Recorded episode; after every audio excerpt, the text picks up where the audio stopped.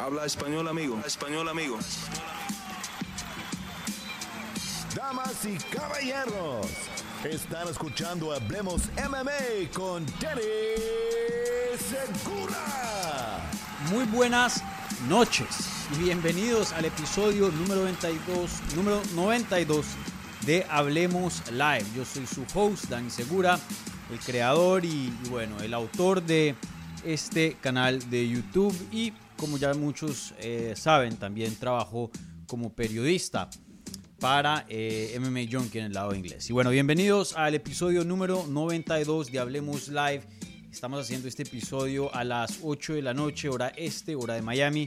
Usualmente lo hacemos el miércoles a las 9 de la mañana, pero tocó hacerlo unas horas antes, el martes por la noche, ya que eh, mañana voy a estar ocupado, entonces tengo unos pendientes y, tengo que acudirlos, entonces eh, no podría hacer el en vivo y dije, bueno, para no dejarlo sin episodio esta semana, hagámoslo el día anterior. Entonces, bueno, bienvenidos a otro episodio más de Hablemos Live, ya nos acercamos al episodio número 100, a 8 episodios del número 100, entonces ya casi llegamos a, a un punto muy importante del programa, ya llevamos ¿cuánto? ¿Un año entero haciendo este programa? Creo que se empezó al principio del 2023, ya ni me acuerdo.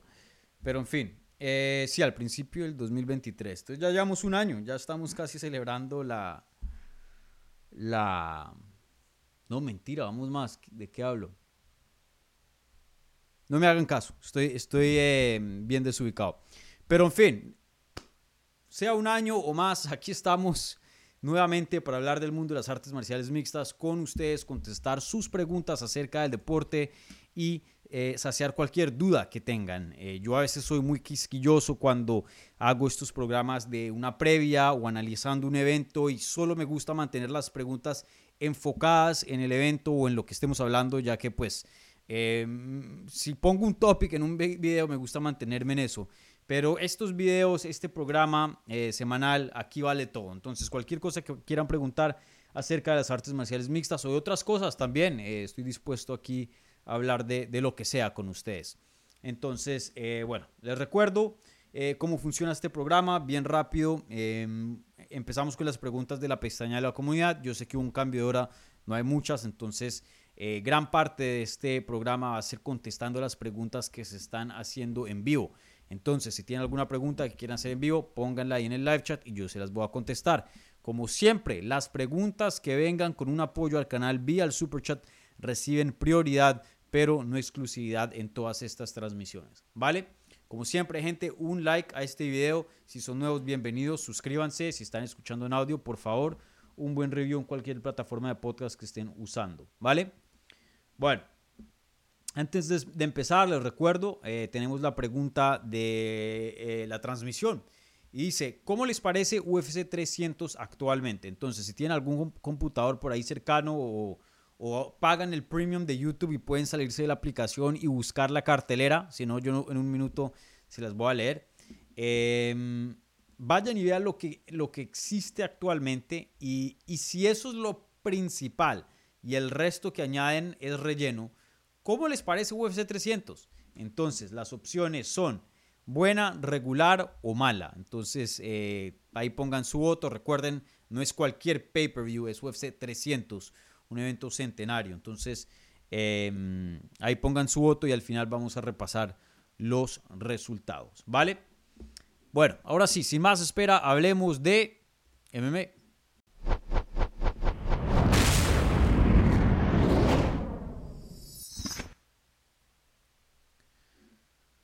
Bueno, gente, entonces empezamos con, obviamente, la pestaña de la comunidad. Y aquí fielmente CDC presente con siempre las primeras preguntas. Increíble este, la dedicación de este hombre. Eh, y CDC dice eh, lo siguiente. Dani, ¿cuál es tu regla general para poder dar una revancha inmediata en las peleas de campeonato? Que el ex campeón haya sido muy dominante, que la pelea sea controvertida. Eh, veo mucha gente que siempre quiere revancha inmediata, pero eso hace que las divisiones se paren.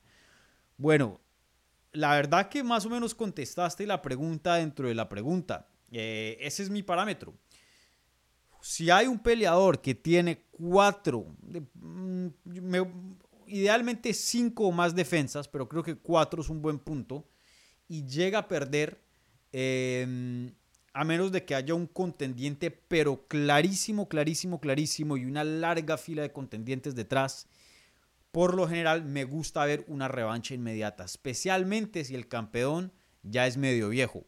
Si el campeón es joven y llega a perder un cinturón a los, digo, 28 años de edad, está bien si pelea una vez más y, luego al año o a los seis meses o lo que sea vuelve e intenta recobrar su cinturón, debido a que tiene tiempo para poder eh, regresar y, competir por un cinturón. En el caso de Volkanovski o estos peleadores ya mayores, como Kamaru Usman, que ya están 35, 36 años de edad, ellos no pueden o no tienen el tiempo para regresar nuevamente a la fila de, contendientes, eh, tras de que son dominantes.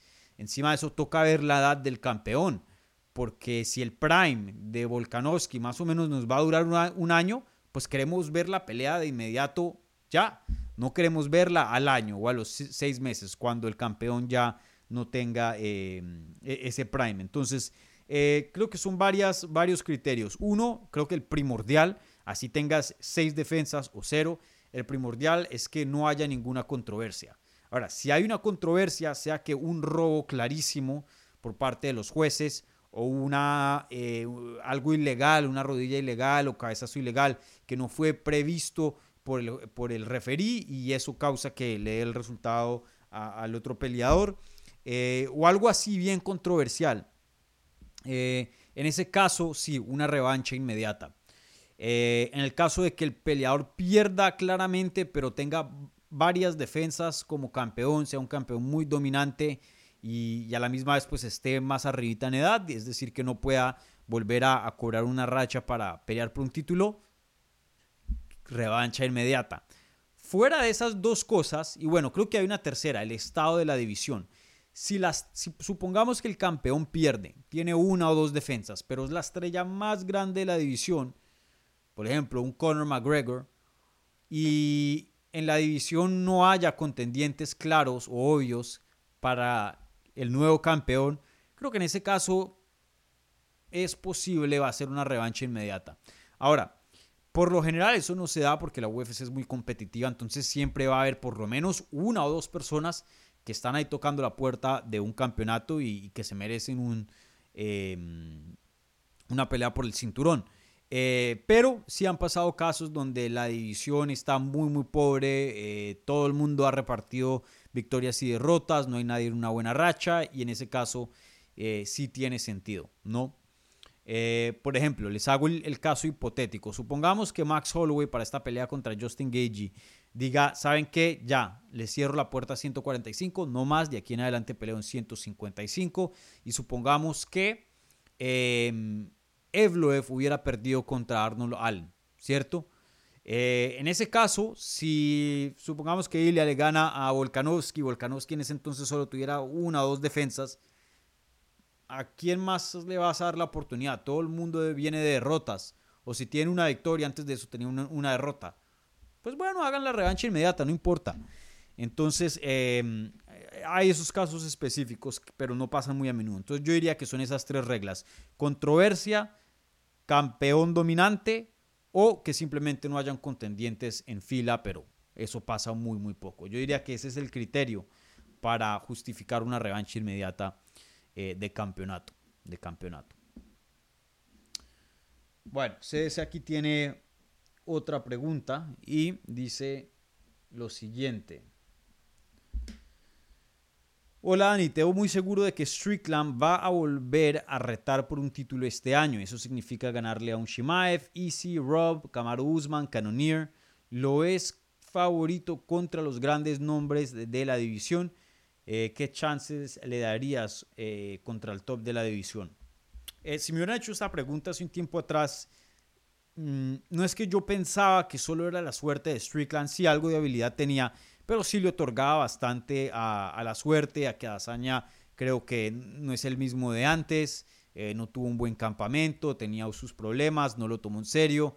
Eh, pero después de ver un poco más de él contra Dricus Duplessis, por más de que haya perdido, se me ha subido em, la valorización de Sean Strickland. Sí, ahora pienso que eh, es un peleador mucho mejor de lo que pensaba que era antes. Y de pronto ahí hubo un, error por parte mía. Yo no soy, no estoy absento a, fallar a veces en mi criterio y, en mi análisis de, la habilidad de alguna persona. En este caso el, de Strickland. Eh, pero yo creo que, por ejemplo, a Dazaña, yo creo que le gana otra vez. En serio, si llegan a volver a pelear, yo me voy con él. Eh, contra Cannoneer, Mm, yo vi a Cannonier ganar esa pelea, pero muy, muy cerrada. También hay un argumento para Strickland. Em, muchos dicen que ya le ganó. Obviamente fue una decisión dividida para los que no saben. Yo creo que le puede ganar a Cannonier, así como Cannonier le puede ganar a él, pero creo que es una pelea ganable para Strickland. Creo que a Kamaru. Mm, yo creo que a Kamaru le puede ganar. Eh, Shimaev, yo creo que es la pelea más complicada. Mientras no le den a Shimaev, yo creo que Em, hasta con Whitaker de pronto. Yo, yo creo que mientras no le den Shimaev, probablemente Strickland es el favorito contra el resto. Contra Whitaker no sé. Whitaker sí es más complicado porque él puede usar la lucha, ¿no? Eh, encima de su buen striking que tiene. Eh, pero veremos, todos esos peleadores tienen mucho millaje y ya están arribita en edad. Eh, Cannoneer creo que ya cumple como los 37, algo así pronto. Entonces, yo a mí me da la impresión de que a Strickland le van a dar peleas no fáciles, pero ganables. UFC quiere que Strickland esté en la cima, esté en la conversación, eh, esté encabezando eh, Fight Nights grandes, esté en, eh, en eventos coestelares de pay-per-view y si llega a retar por un cinturón, que esté encabezando un pay-per-view. Strickland hoy día es una estrella muy grande, casi 1.5 millones de seguidores en Instagram. Eh, creo que Instagram es la mejor plataforma, la más usada, eh, más que Facebook, más, que Twitter, para poder más o menos ver el nivel de, la popularidad de, algún peleador. Eh, obviamente es una métrica muy básica. seguro, estoy seguro que UFC tiene un departamento de analítica que ve cosas eh, mucho más profundas que solo los seguidores de Instagram, pero eh, no he visto desde hace bastante tiempo una fanaticada tan leal. Eh, la verdad que la gente que sigue a Strickland lo sigue hasta la muerte. Y comprobado con esta derrota. Para mí, pelea competitiva que a futuro le podría ganar Duplasí, sí, pero yo escogí para Duplasí ah, para ganar esta pelea. tenía mis razones y las viene a la pelea y para mí me sentí muy cómodo juzgando esa pelea a favor de eh, Duplasí. Em, pero hay gente, nunca en la vida de este canal me han dado tanto hate solo por dar mi opinión. Em, y había gente que sí, sí estaba bien medida, que no compartían mi opinión. Dice, no comparto la opinión, pero respeto tu análisis y, y también veo el argumento. Pero hay gente que dice que no hay chance, no hay posibilidad que Duplasí pudo haber ganado ese combate. Y creo que ahí ya es el fanatismo, cegando la mm, habilidad de poder racionar normal, tener, poder analizar algo con mente fría. Porque claramente fue una pelea competitiva, claramente hay un argumento, por más de que estés de acuerdo o no, que Duplessis ganó la pelea. Eh, pero bueno, creo que UFC, eso ya es un punto aparte y seguro me van a dar más hate ahora en los comentarios. Pero eh, creo que UFC ve, eso, ve, los comentarios, ve eh, el, tipo de,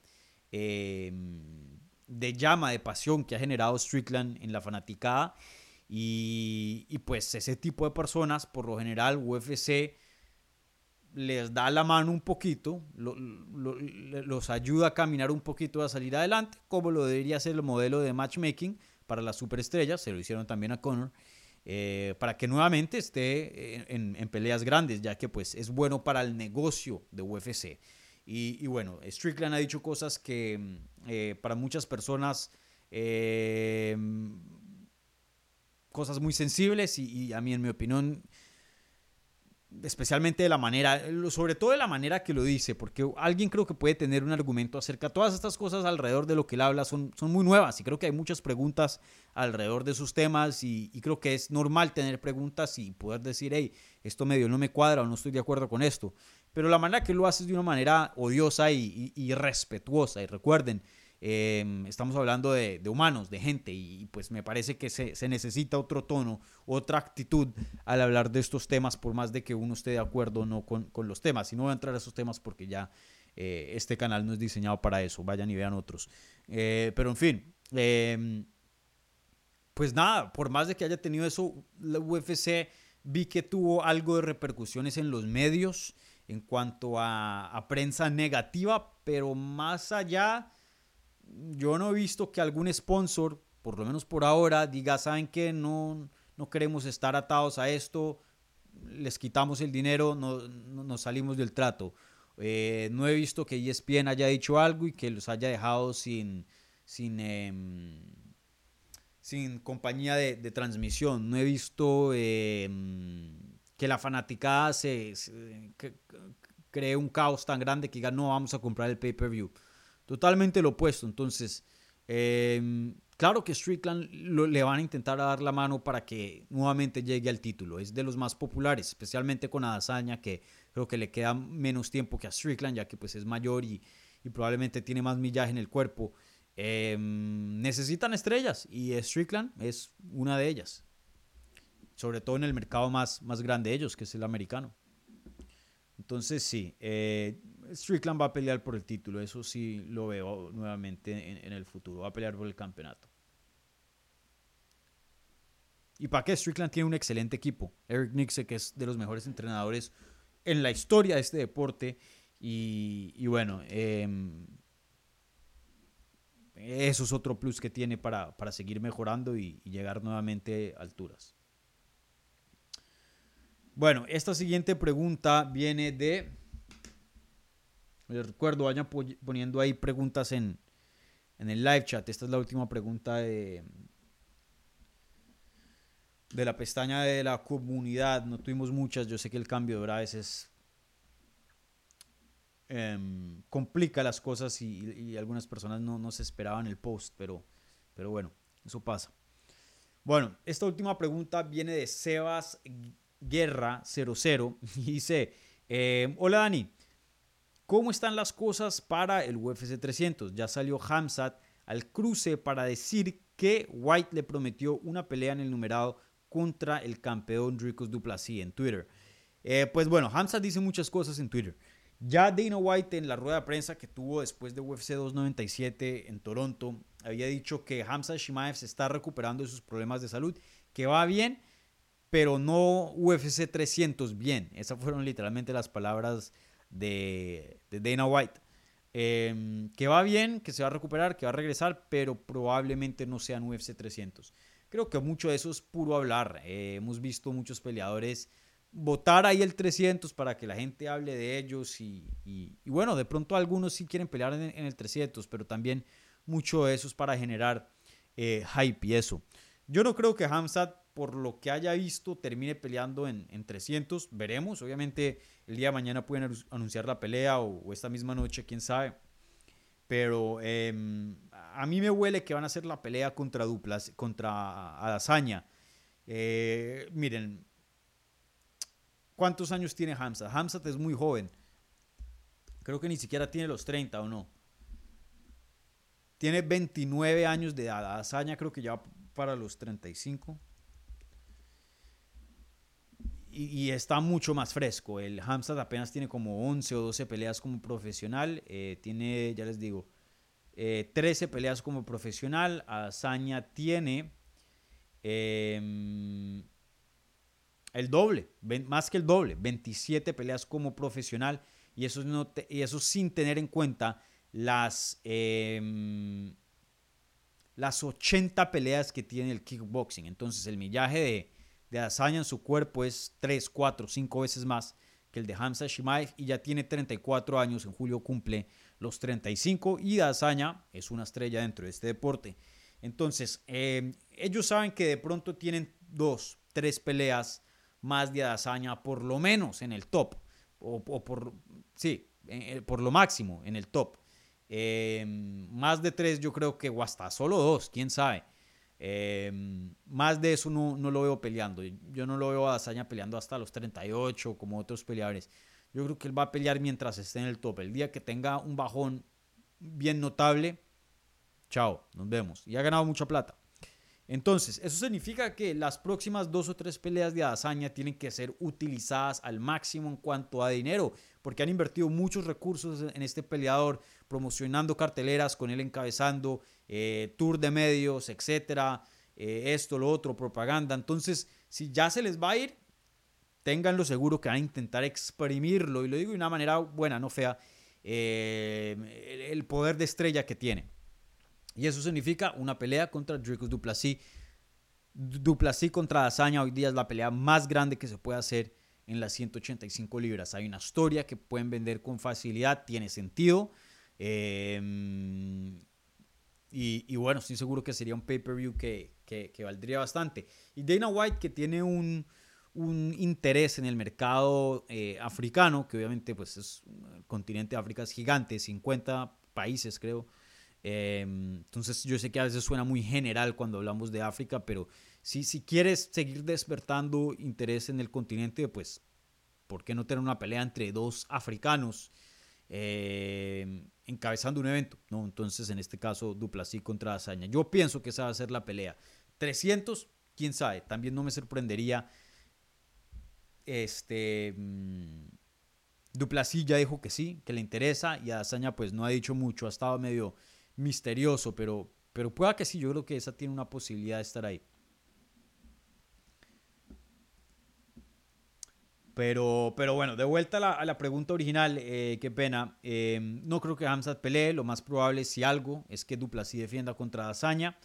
Y, y yo creo que UFC 300, y, y, les voy a leer la cartelera ahora mismo para los que están escuchando y quieren contestar la encuesta, presten atención. Eh, estas son las peleas que por ahora se han anunciado para UFC 300.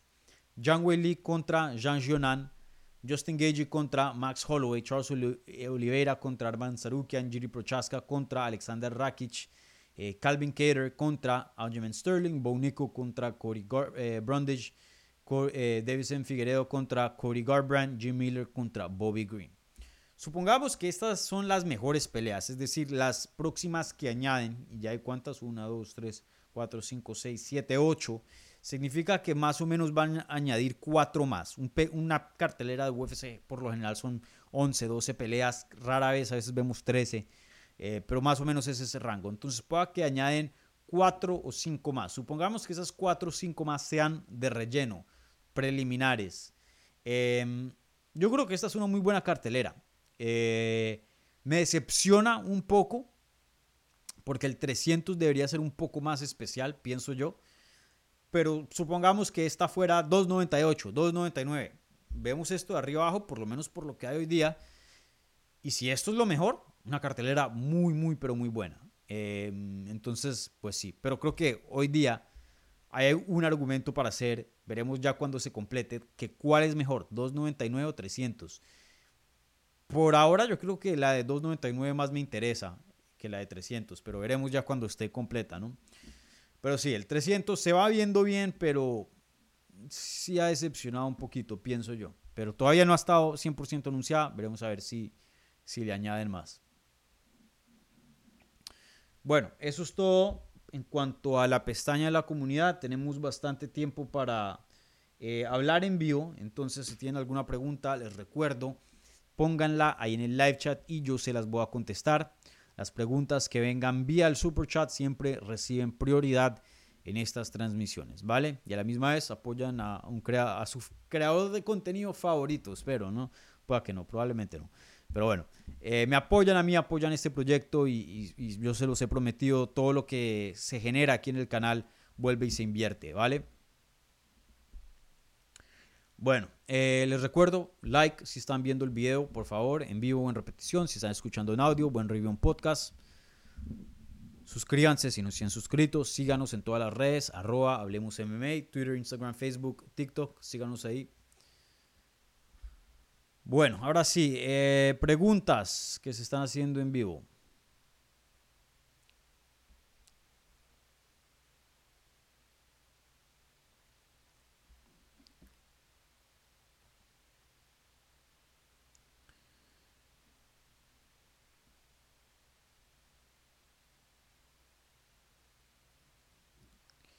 Daniel Magaña pregunta, ¿qué opinión te merece el pique entre Ilia, perdón, entre Jair e Ilia? En mi opinión, si ambos ganan sus próximos combates, una pelea entre ellos sería el evento eh, estelar perfecto para un evento en de UFC España. Em, sí, claro, sería una pelea fenomenal. ¿Quién no le gustaría ver esa pelea? Y, bueno, porque eh, Jair habla español, obviamente siendo mexicano, pues fácilmente es alguien que, también te puede ayudar a promocionar la pelea en España, si es que se llegara a pactar allá, haciendo entrevistas con medios españoles, etcétera, etcétera. Em, obviamente sería una pelea gigante, pero creo que hasta alguien que hable inglés em, le serviría a Ilia, porque entonces esa, persona puede ser como el villano, ¿no? Como el, el ¿Qué palabra estoy buscando? No el invasor, porque suena feo, pero como el. el sí, el extraño, el, el, porque Jair es seguro que tiene sus fans en, España y, con, por más de que Ilia pues tenga el apoyo de España, algo va, a resonar, ¿no? Creo que muchas personas son fans de ambos. Si cogen a otra persona, de pronto como, me invento, un Emmet, un eh, Max Holloway, ¿no? Eh, creo que la gente se les facilita escoger los bandos un, poco más, ¿no? Em, pero bueno, sí, sería una, sería una pelea gigante entre Jair y Ilya. Yo creo que esos dos en algún punto se van a pelear. Jair eh, eh, sigue siendo eh, relativamente joven, muy, muy bueno. Ya creo que en el 2024 y 2025 especialmente veremos un cambio generacional. Muchos de los nombres que han estado por mucho tiempo ahí en algún punto se van a retirar. Eh, en, el transcurso de estos dos años o, van a tener un declive donde ya no forman parte del top y los que van a quedar son Evloev, Allen, Jair, Ilya, eh, esos son los nombres, los, más nuevos eh, y otros que vienen en ascenso también. Entonces, claro, Jair naturalmente siendo uno de los mejores de la división, en algún punto se va a topar con Ilya. Por el título, lo más probable, eh, pero también por pelea contendiente número uno, lo que sea. Yo sí creo que estos dos en algún punto se van a topar. Y, sería un, estilo fenomenal. Boxeo contra taekwondo, ¿no? Striking. Em, sería muy bueno de ver. Me encantaría ver esa pelea. Yo creo que se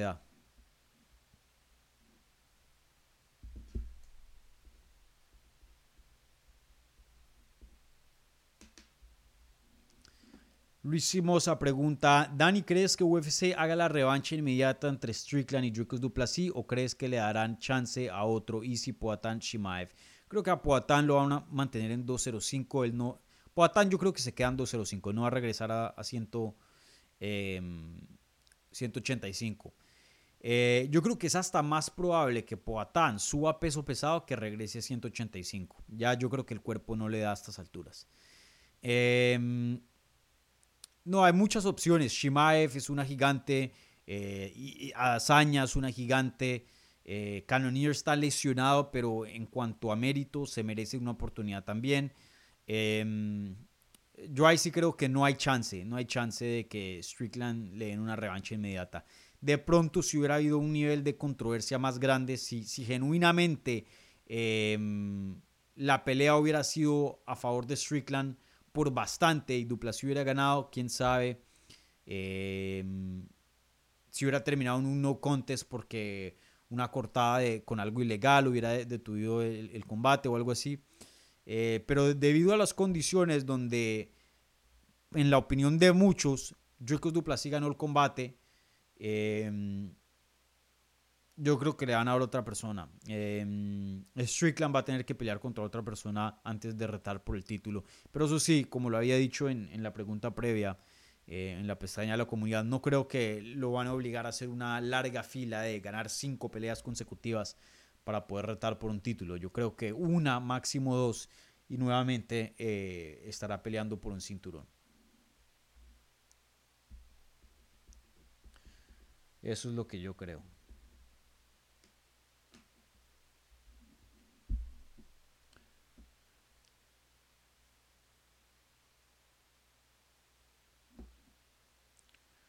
Luis Simosa también pregunta, eh, Dani, ¿qué te parece que Dustin y Oliveira sean underdogs? O sea, no, no favoritos. ¿Eso es verdad? Déjenme ver.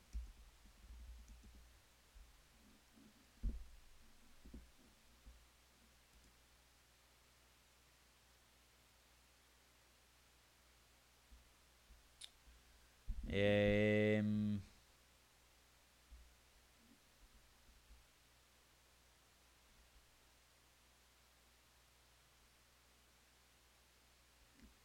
Sí, Benoit Sandanis es favorito, pero por muy poco, menos 130. Em,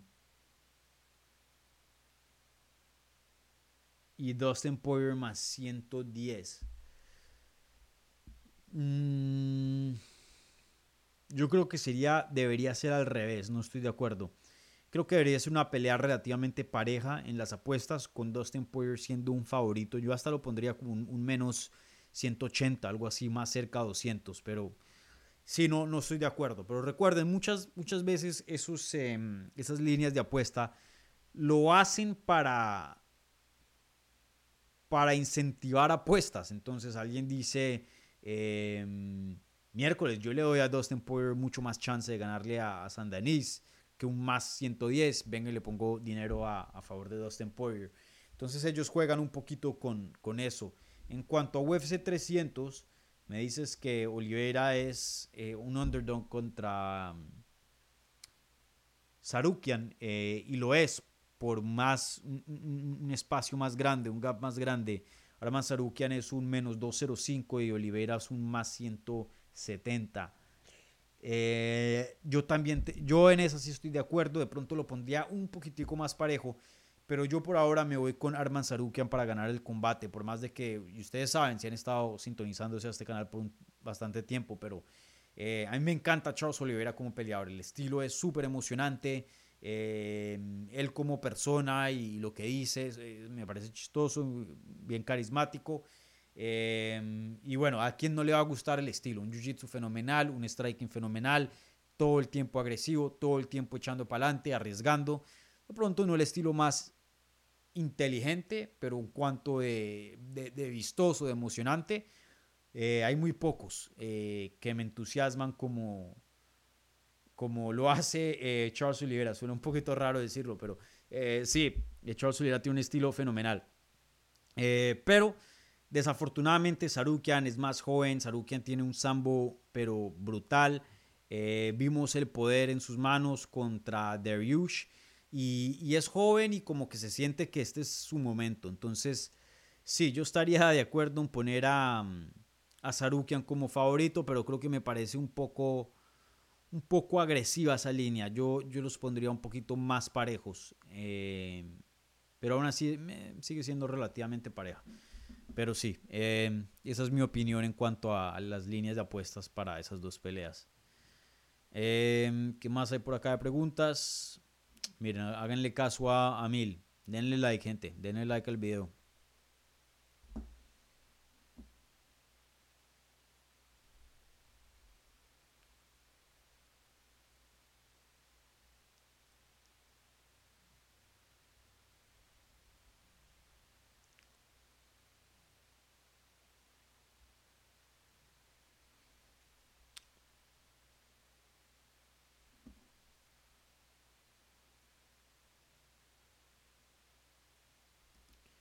Abdal de León dice, ¿qué te parece esta pelea de Diego López para UFC 300? ¿Qué pelea? Ah, ¿Me perdí algo? No sé. No he estado trabajando en estos días, entonces me, me, he desconectado un poco de, de las redes y eso. Eh, no tengo ni idea. Déjenme busco rápido. Yo sé que medio le habían propuesto algo a Diego López, de eso sí estaba eh, al tanto. Bueno, hace una hora supuestamente se ha anunciado que ¿quién anunció esto? Eh, lo anunció eh, Freak MMA, una cuenta de Instagram. Eh, pero se, confirmó ya. Déjenme ver rápidamente en MMA Junkie que si, si, lo reportamos nosotros es porque es verdad, gente.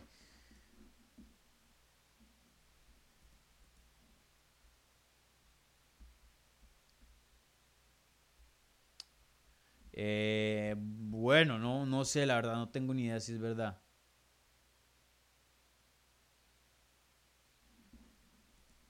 Pero, mm, pero bueno, en fin, si, si es verdad que Diego López se va a enfrentar contra Sadiq Yusuf, primero que todo una pelea durísima contra alguien rankeado. Entonces me encanta eso para Diego porque eh, Diego le estaba pasando por encima a la competencia que, le habían dado eh, y era competencia buena. Eh, pero creo que después de ver lo que Diego López hizo contra Evloev en derrota y después en sus otros dos desempeños, especialmente yo creo que, y suena un poco raro decirlo, pero Diego López nos dejó más de qué hablar con su derrota contra Evloev que contra sus finalizaciones por knockout y sumisión en el primer round contra sus otros dos oponentes. Eh, y, no quiero despreciar sus otros oponentes, son buenos, son gente que, se merece estar dentro de UFC, que ha estado dentro de UFC por bastante tiempo, entonces han comprobado que tienen calibre, no peleadores que en dos, tres peleas quedan fuera porque no pueden ganar. Eh, pero Evloev, miren lo que hizo contra Allen. Eh, me atrevería a decir que Diego López puso más en peligro a Evloev que, que Arnold Allen. Y Arnold Allen es alguien top. Eh, Diego López, sin duda, yo creo que está entre los mejores 15 del mundo. Yo creo que él, si pelea contra los ranqueados, chance pierde algunas, pero por lo menos en algún punto queda, quedan un puesto en los primeros 15 eh, de la división. Eh, y aquí no estoy diciendo nada loco, simplemente vayan y vean la pelea contra él. En corto aviso, claro que Diego López tiene con qué para competir con, los mejores de la división. Eh, entonces, bueno, me encanta esta oportunidad para él porque Sadiq Yusuf hoy día en la 145 está rankeado como número. Em, viene de perder contra Barbosa, pero está rankeado como el número 12. Claro, entonces este es, este es em, si esta pelea llega a ser verdad, que no sé, eh, si, si esto se, esta pelea se llega a dar, esta es la entrada de Diego López para los rankings. Si él le gana a Dick Yusuf, no, no tengo ninguna duda de que va a terminar rankeado.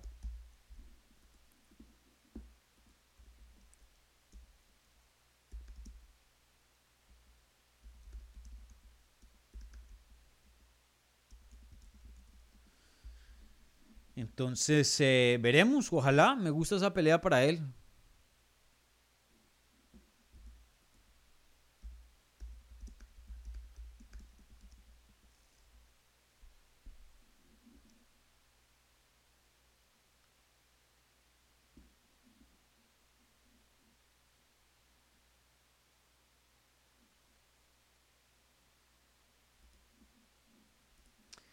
Bueno, entonces veremos. Eh, ahí hablando con una fuente, algo me dice que Dana White en, esta noche va, a decir un anuncio. Veremos. Eh, veremos, sí. veremos, sí, veremos. Pero si esa pelea se da entre Yusuf y, López, primero que todo un peleón, eh, UFC 300, estábamos hablando hace poco si, si es relleno o no, esto no es relleno, esto sí que es un combate fantástico y, bueno, tiene todo el sentido del mundo. Ya es hora que le den alguien rankeado a Diego López, sin duda se, se lo merece.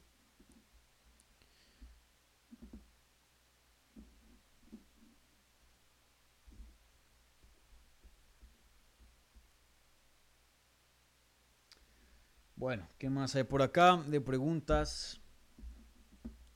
Luis Simosa con otra pregunta y dice, Dani, ¿qué te pareció la pelea de Allen contra Evloev? Me pareció excelente la estrategia de Evloev eh, de gastarlo con la lucha y luego buscar un buen boxeo. Eh, sí, sí, Evloev, la verdad que hay gente que lo critica mucho porque eh, tiene muchas decisiones en su récord y es verdad. Él no es un finalizador como lo es Jair Rodríguez, como lo es Ilia Topuria eh, y otros peleadores en, la división. Eh, pero no todo el mundo puede finalizar, no todo el mundo tiene el poder en las manos como lo tiene Ilia o, el jiu-jitsu letal como lo tiene eh, Diego López. Hay gente que está en el medio, que las habilidades son para ganar peleas y, ya.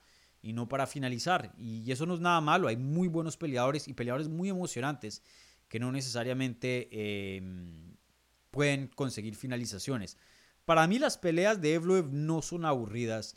Eh, yo no comparto esa, esa crítica que mucha gente le da. Yo creo que eso viene por muchos casuales, en mi opinión. Em, no creo que sea el peleador también más emocionante, no me malinterpreten. Pero, por ejemplo, vi que mucha gente se estaba quejando, inclusive el presidente de, eh, de UFC, Dana White, se estaba quejando de la pelea de Evloev. Pero a mí me pareció entretenida la pelea contra Allen. O sea, no voy a decir que fue la pelea del año, la mejor pelea de la cartelera, obviamente no, pero aburrida no fue. Me pareció que vimos un nivel alto de técnica, vimos competencia, cosas estaban pasando. Eh, había una historia eh, dentro de la pelea. A mí me gustó en lo personal. Em, y sí, Evloev es un peleador muy meticuloso, muy, muy inteligente. Eh, tiene muy buenas habilidades, claro que sí, pero, pero el avance de técnica de él y, la inteligencia de cómo manejar un combate es muy, muy bueno. Rara vez van a ver un peleador que comete, perdón, rara vez van a ver, van a, ver a Evloev que cometa así errores graves. Rara vez. Es un peleador que por lo general durante el combate toma muy muy buenas decisiones y eso es complicado. Hay peleadores que tienen la mejor habilidad física, técnica, pero toman malas decisiones durante el combate. Evloev tiene la habilidad y encima de eso eh, tiene un buen criterio y un buen juicio eh, estando ya en, en modo de combate. Entonces yo creo que Evloev mm, de seguro en algún punto va a terminar por un cinturón eh, yo no lo vi ganar em, contra Allen. De hecho, estuve hablando con alguien del equipo de Evloev hoy mismo, porque me había mandado un mensaje que es como así que vi a Allen ganar y le expliqué por qué. Y tuvimos una conversación muy, muy respetuosa, eh, que me encantó. Claro, cuestionenme todo lo que quieran en cuanto a mis opiniones. Em, y, yo no tengo ningún problema en pasarles recibos a ustedes y decirles por qué escojo esto, por qué opino así. Y, de hecho eso es bueno, porque me parece que, me mantiene, em, me chequean, ¿no? Me mantienen en, en, orden, porque a veces pues no, no, tomen lo que digo como Biblia. Yo cuando hablo en estos programas, eh, siempre que doy una opinión no la digo porque yo sé y créanme, no.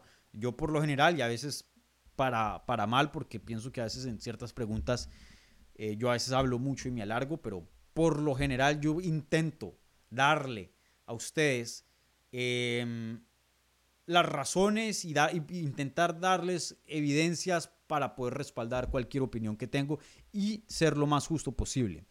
Pero en fin, eh, yo sé que hay muchas personas que no estuvieron de acuerdo con mi puntaje con Allen.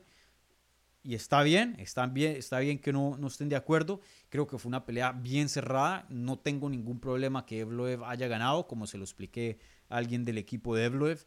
Eh, me parece que claro que hay un argumento para hacerlo. Me parece que claramente Alan se lleva el tercer asalto. Claramente, sin ninguna duda, Evloev se lleva el segundo. Y el primero me pareció reñido. Se puede hacer un argumento para ambos. Pero en mi opinión, Allen conectó más puños y me pareció que em, simplemente hizo más. Eh, Evloev, claro, tuvo algunos de ríes, tuvo algo de control, pero no tuvo mucho daño con, con, el control. Y el control fue mínimo. Una cosa, si no hace daño, pero está en mount, en una posición dominante, ok, bueno. Pero en este caso, mucho la posición de Evloev era tener un body lock alrededor de la cintura de, de, Allen y ponerlo contra la jaula o tumbarlo y Allen separado otra vez. Ese era el control. No era una posición dominante, un side control, tomarle la espalda, mount, eh, que ahí eso pesa más. Entonces, me gusta, eso lo vi en vivo, ¿no? Y también recuerden que yo estoy haciendo el, play by play para MMA Junkie, entonces estoy viendo dos eh, monitores y escribiendo qué está pasando en la pelea y a veces me, me pierdo de cositas. Em, voy a ver si esta semana, si tengo tiempo, eh, vuelvo y veo la pelea. Puede que cambie de opinión, puede que no, veremos. Pero eh, de primerazos, yo vi a Allen ganar y me sentí como juzgando la pelea a favor de él, pero claro que hay un argumento para para Evloev y de todas maneras eso no cambia mi opinión de Evloev, que es un peleador élite, fenomenal, de calibre del título y que en algún punto va a pelear por un cinturón. Estar 18 y 0 dentro de este deporte y con 6, 7 peleas de esas siendo dentro de UFC, Em, no es coincidencia, no es suerte. Entonces, claro, que, que es un peleadorzazo, eh, Mos eh, bueno, ¿cuánto tiempo vamos por acá?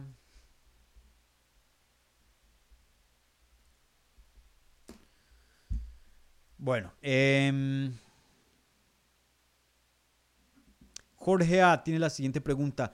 ¿Crees que el nivel actual de entrenamiento de entretenimiento, perdón, de Evloev se merece una pelea por título en UFC? Miren, ustedes saben que yo a veces sí, sí le voy por show, le voy por grandeza, por dinero, por hacer una pelea llamativa.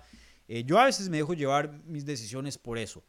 Eh, pero por lo general, eh, la gran mayoría de las decisiones, o bueno, decisiones no, porque yo no hago decisiones, pero opiniones que tengo a, a lo que se debería hacer o no dentro de UFC, la mayoría son basadas por lo deportivo, porque esto es un deporte al final del día y yo tengo un, una forma de verlo un poco más eh, pura que de pronto la persona promedio o, el fan casual que solo quiere ver peleas donde haya odio, rivalidad, peleas grandes, que entiendo, obviamente eso también es llamativo a quien no le gusta una, una buena rivalidad. Eh, pero, brother, en mi opinión, el tema de un campeonato, de un, cinturón, es que el mejor peleador de la división gane el cinturón, que compruebe que es el mejor peleador ganando el cinturón, y luego todas las defensas de título, yo siempre lo veo como como hacer ese test, eh, ese, ese, ese examen otra vez, a probar a ver si este hombre o mujer eh, si, eh, verdaderamente es el mejor de la división en ese momento. Entonces, ¿qué hacen? Cogemos al mejor contra el que pensamos que pueda ser el mejor. En este caso, el contendiente número uno. así sea entretenido o no, tenga un estilo vistoso o no, el mejor es el mejor. Y hoy día Evloev está comprobando que es uno de los mejores de esa edición, sin ninguna duda. Eh, hay veces que, como Holloway, pueda que yo, yo piense que Holloway es mejor que Evloev, pero en este caso ya ha tenido sus oportunidades, entonces que siga otra persona. Eh, pero pueda que se vuelva mejor, pueda que siga mejorando y, a la vuelta de dar una pelea de campeonato sea el mejor y gane el título. Eso lo sabremos si le damos la oportunidad. Y ese es el chiste de tener un título, de, de tener las peleas de campeonato. Entonces, eh, yo creo, o bueno, a mí en lo personal, me gustaría que Evloev sea el siguiente para pelear por el título. Eh, por encima del ganador de Jair y, Brian Ortega, por más de que Jair me, encanta como persona, siempre todo un caballero que, que, nos ha dado de, su tiempo aquí en el canal. Em, pero pues viene de, una derrota contra el campeón, me parece que ganarle Ortega y de pronto otra más, ahí sí podemos ver que que, pelee por un, cinturón. Em, pero bueno, para mí Evloev hoy día es el que más se merece esa pelea de título. Yo en lo personal me gustaría ver eso, pero de vuelta a tu pregunta original, eh, UFC, porque también es un negocio, no solo eh, un deporte o una liga de, deporte, eh, a veces pues sí se pasan estas cosas, entonces veo un escenario donde le den una oportunidad al ganador entre Jair y Ortega por encima de Evloev, ya que pues son mucho más famosos que Evloev, son mucho más emocionantes que Evloev y todo eso ayuda para, para tener mejores oportunidades dentro de la compañía, pero, pero deportivamente sí Evloev debería ser el siguiente y claro que se la merece y espero que la razón por la cual no sea tan, no tengo un, estilo tan entretenido, eh, espero que eso no, no, no, le afecte sus chances para pelear por, un título, porque claro que, que, que se lo merece, sin ninguna duda. Bueno, gente, ¿qué otras preguntas hay por acá?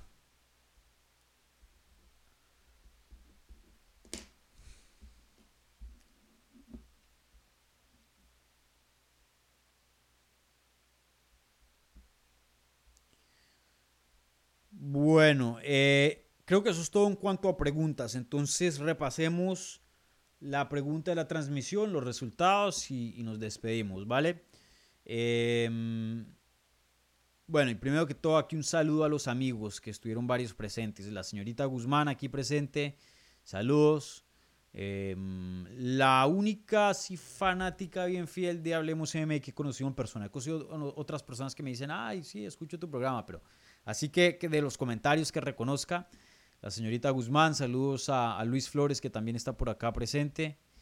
Eh, y bueno, los españoles me imagino que durmiendo y, verán esto en, en diferido. Vale, entonces vamos a terminar aquí la encuesta y, repasamos los resultados. ¿Listo?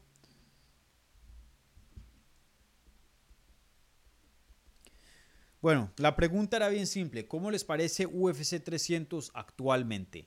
¿Regular, buena, perdón, buena, regular o mala? Eh, hubo 83 votos. El 2% de ustedes dijeron que mala. Estoy de acuerdo con eso, muy, muy poco. Eh, para nada es una mala cartelera. El 38% dijo que buena y el 59% dijo que regular.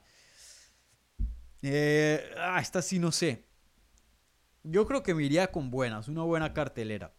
Pero para UFC 300, comparando esta cartelera, bueno, es que la de 200 también se, les estropeó varios combates, el de John Jones contra Cormier, eh, querían tener a McGregor contra Díaz y, no pasó. Em, yo creo que chance UFC 300 es mejor que UFC 200. Yo creo que sí. Em, yo me iría con buena, me iría con buena, pero, pero pensé que UFC pudo haber hecho un, poco mejor. De hecho, UFC 299 está buenísima. Creo que fácilmente le hubieran podido quitar dos peleas a esa cartelera buenas, ponérselas a 300 y creo que muy pocas personas pagando el tiquete de Miami o el pay-per-view se quejarían. 299 eh, sigue siendo tremendo evento así le quiten dos buenas peleas, ¿no? Eh, de pronto, por ejemplo, poner el debut de Michael Venom Page contra Kevin Holland en 300 para que abriera la cartelera estelar o algo así hubiera sido, eh, hubiera subido un poquito el valor. Em, pero bueno, también creo que le falta una pelea grande, grande. Jan Welly contra eh, Josh Jonan, buena, una pelea, me gusta, pero no me parece principal. Eh, contra Holloway, buenísima, puede ser principal de una cartelera pay-per-view normal, pero estos 300 creo que hubiera sido el, el, evento coestelar adecuado. Y, y, a un evento estelar me hubiera encantado ver el regreso de McGregor, eso sí lo hubiera eh, sentido especial. O de pronto eh, eh, Hazaña también estaría bien. Em, ¿Qué más se me viene hacia la mente? Eh, bueno, obviamente esto no, es posible porque John Jones está lesionado, pero un John Jones eh, Miocic, un John Jones Tomás Pinal, incluso un Tomás Pinal Stipe Miocic hubiera sido bien también. Pero bueno, eh, yo, yo de todas maneras, por más de que pienso que UFC puede hacer un poquito mejor el trabajo de, subirle el volumen a esa cartelera, aún así me parece una buena cartelera y, bueno, como les dije, todavía todas las peleas no se han anunciado. Eh, eh, faltan ahí como cuatro eh, para, para, para, anunciar y quién sabe cuáles, cuáles sean esas cuatro. Pero sí se, sí se siente que nos falta el evento estelar de 300. Sí se siente así. Entonces estoy de acuerdo con ustedes. Bueno, gente, eh, con eso voy a cerrar el programa. Un par de anuncios antes de irme. Estoy trabajando en, un par de entrevistas. entonces ahí atentos. Eh, ¿Vale? Em, también les tengo una noticia de, última hora. Eh, noticia que no. Que, no está afuera. Eh, y es la siguiente. Em, la mexicana Karina Rodríguez y la colombiana Alejandra Lara han terminado sus contratos con PFL. Pues ellas estaban contratadas para Velator. Y, mm, y bueno, al PFL comprar Bellator, pues todos los contratos pasaron. Eh, de lo que tengo entendido, Alejandra Lara pues tenía eh, varias peleas, sino una por lo menos en su contrato. Y Karina nunca había debutado ah, en Bellator porque se lesionó y ya estaba en recuperación y eso. Se lesionó nuevamente, ya nuevamente estaba en recuperación. Se esperaba que peleara para PFL, pero PFL decidió eh, terminar su contrato. Y, mm, y bueno, eh, el futuro de ellas dos está, eh, son agentes libres oficialmente y, y, bueno, el futuro de ellas pues me parece Alejandra Lara que tiene un buen nombre, una peleadora emocionante, Karina Rodríguez un boxeo fenomenal, salió del, del eh, museo, del museo, del eh, gimnasio de Lobo Gym, por más de que hoy entrene con Diego López en Brazilian Warriors, pero veremos dónde terminan Alejandra Lara y, Karina. Este es el problema que les mencionaba de, de que Bellator fue comprado por PFL. Eh, ahora solo hay dos shows grandes, antes habían tres.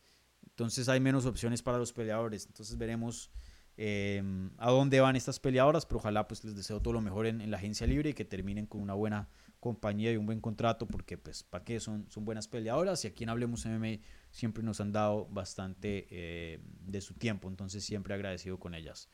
Nada, entonces les tenía esa noticia y, bueno, esta semana voy a estar un poquito eh, desconectado, tengo unas cosas, unos asuntos que tengo que acudir, entonces nada, eh, si no ven un poquito de actividad, tranquilo, por ahí yo creo que el viernes, sábado, em, pueden esperar algo de contenido, pero en estos días me va a tomar un, descansito del canal, ¿vale?